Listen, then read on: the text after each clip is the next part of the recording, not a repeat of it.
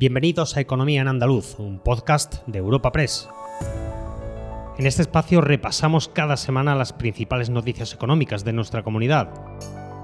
Estos son los temas que han marcado la información económica de Andalucía esta semana.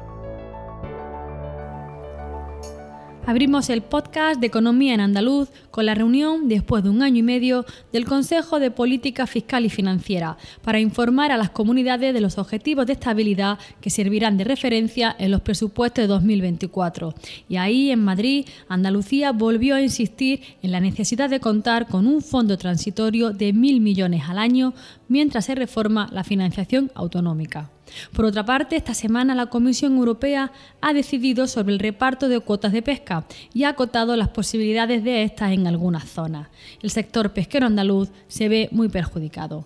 Y cerraremos con el apunte del IPC de noviembre y el balance del pasado puente de la Inmaculada y la Constitución. Espacio patrocinado por la Asociación de Trabajadores Autónomos ATA.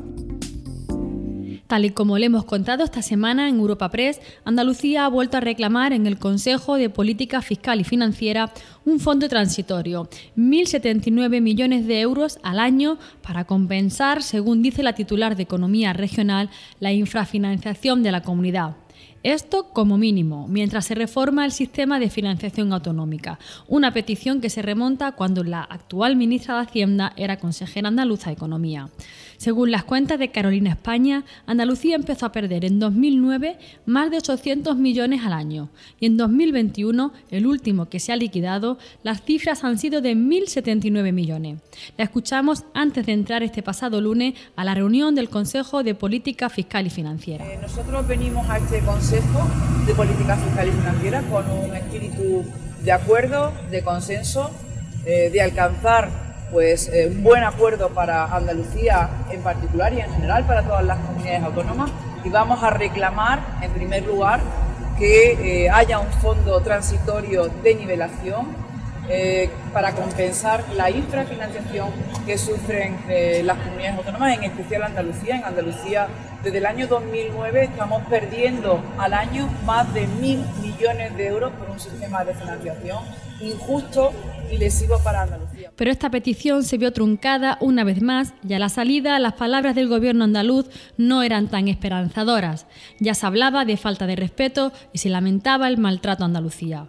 Puso voz a esta crítica al consejero de la presidencia, Antonio Sanz, que también aprovechó para censurar las reuniones bilaterales con algunas regiones. La reunión del Consejo de Política Fiscal y Financiera ha sido una auténtica tomadura de pelo y una falta de respeto a los andaluces.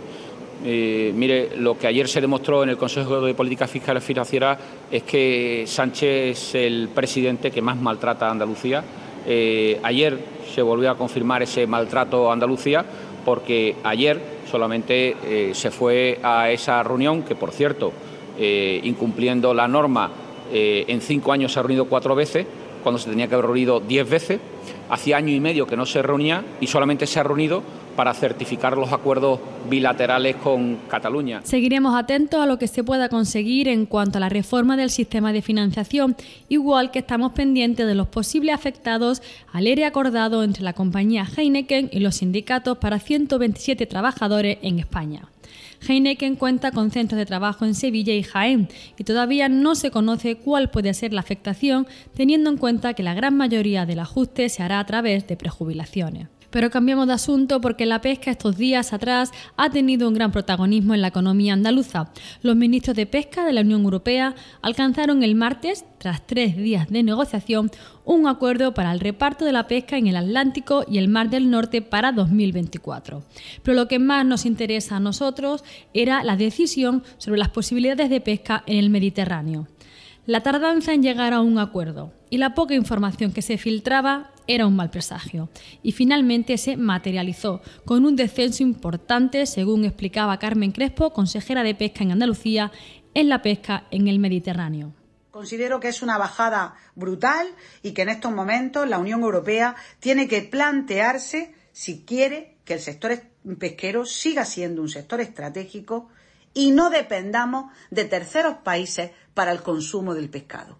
Eso es fundamental que se plantee la alimentación en la Unión Europea y creemos que la comisaría, en este caso de Medio Ambiente y Pesca, está actuando más como comisaría de Medio Ambiente, de sostenibilidad, sin tener en cuenta la derivada económica ni el esfuerzo que han hecho los pescadores a lo largo de estos años. Por tanto, no estamos de acuerdo con estas decisiones, creemos que esto es un error. El sector pesquero, que viajó a Bruselas para seguir al minuto esta reunión, salió decepcionado y perjudicado. Valoran el trabajo del ministro Luis Plana, pero destacan que salir a faenar tan pocos días en el Mediterráneo, por debajo de los 130 al año, los pone al límite de la viabilidad, aunque han destacado los mecanismos de compensación que se han arbitrado. Por su lado, los armadores sí celebraron que se mantenga la cuota de pesca en el Golfo de Cádiz. Continúan las toneladas que se pueden pescar de pijotas, jureles y cigala.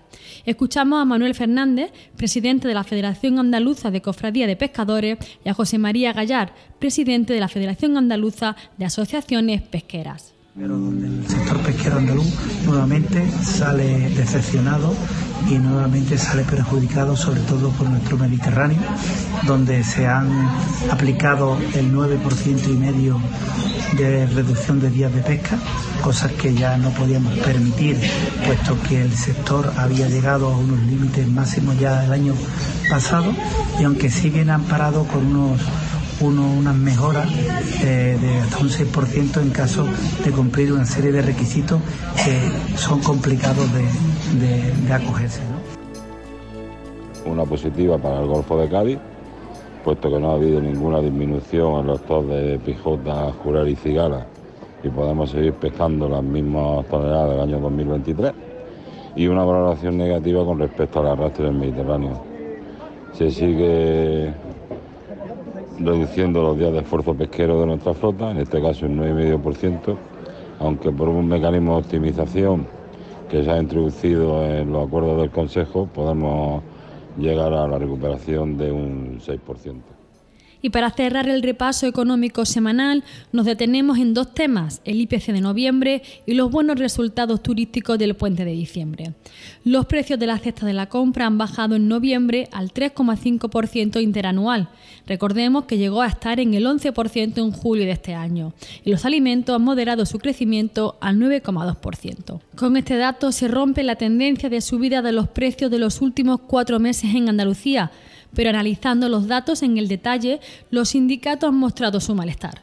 Los precios bajan, pero no lo están notando las economías familiares. Así lo señalaba Yolanda Carrasco de Comisiones Obreras. Ante estos datos nosotros nos preguntamos quién se está beneficiando, porque cuando los precios de los productos energéticos subieron, se dispararon los precios de los alimentos. Pero ahora que bajan los precios de los productos energéticos, no se ha notado nada en la cesta de la compra. Evidentemente, no son los andaluces y andaluzas los que se están beneficiando, que no solo tienen que pagar un 9,2% más caro los alimentos hoy que hace un año, sino que además tienen que enfrentarse a empresas y empresarios que se niegan a repercutir esos beneficios en sus trabajadores y trabajadoras. Andalucía es la comunidad autónoma con el salario medio más bajo de toda España, solo por detrás de Extremadura. Y por último, Andalucía ha cerrado el puente de la Constitución con una ocupación media del 64,3%, cerca de las 650.000 pernoctaciones. Estas cifras son mejores que las del año pasado, aunque hay que tener en cuenta las posibilidades que ofrecía este puente para poder sumar cinco días de descanso. Les habla Ana Marchal, redactora de Economía en Europa Press Andalucía, y escuchamos sobre este asunto al consejero de Turismo Arturo Bernal. Era un puente complicado porque las fechas caían en miércoles y en, y en viernes, pero hemos tenido una ocupación del 64,3%, que era bueno, los términos en los que esperábamos y en los que habíamos hecho la previsión al principio de la semana anterior. Eh, hemos tenido unas 644.000 eh, pernoctaciones en, en, Andalucía en este puente, y lo que hace que, bueno, en relación con el puente, por ejemplo, del año pasado, para que tengamos una referencia, el año pasado tuvimos una ocupación del 52%, o sea que hemos hecho prácticamente 12 puntos más que la ocupación que teníamos en el año 2022. Por lo tanto, podemos valorarla como positiva. Recuerda que puedes encontrar estas y otras muchas noticias económicas en la sección Andalucía en nuestra web europapress.es. Puedes suscribirte a este programa y al resto de podcast de Europa Press a través de Spotify, Apple Podcast, Evox o Google Podcast.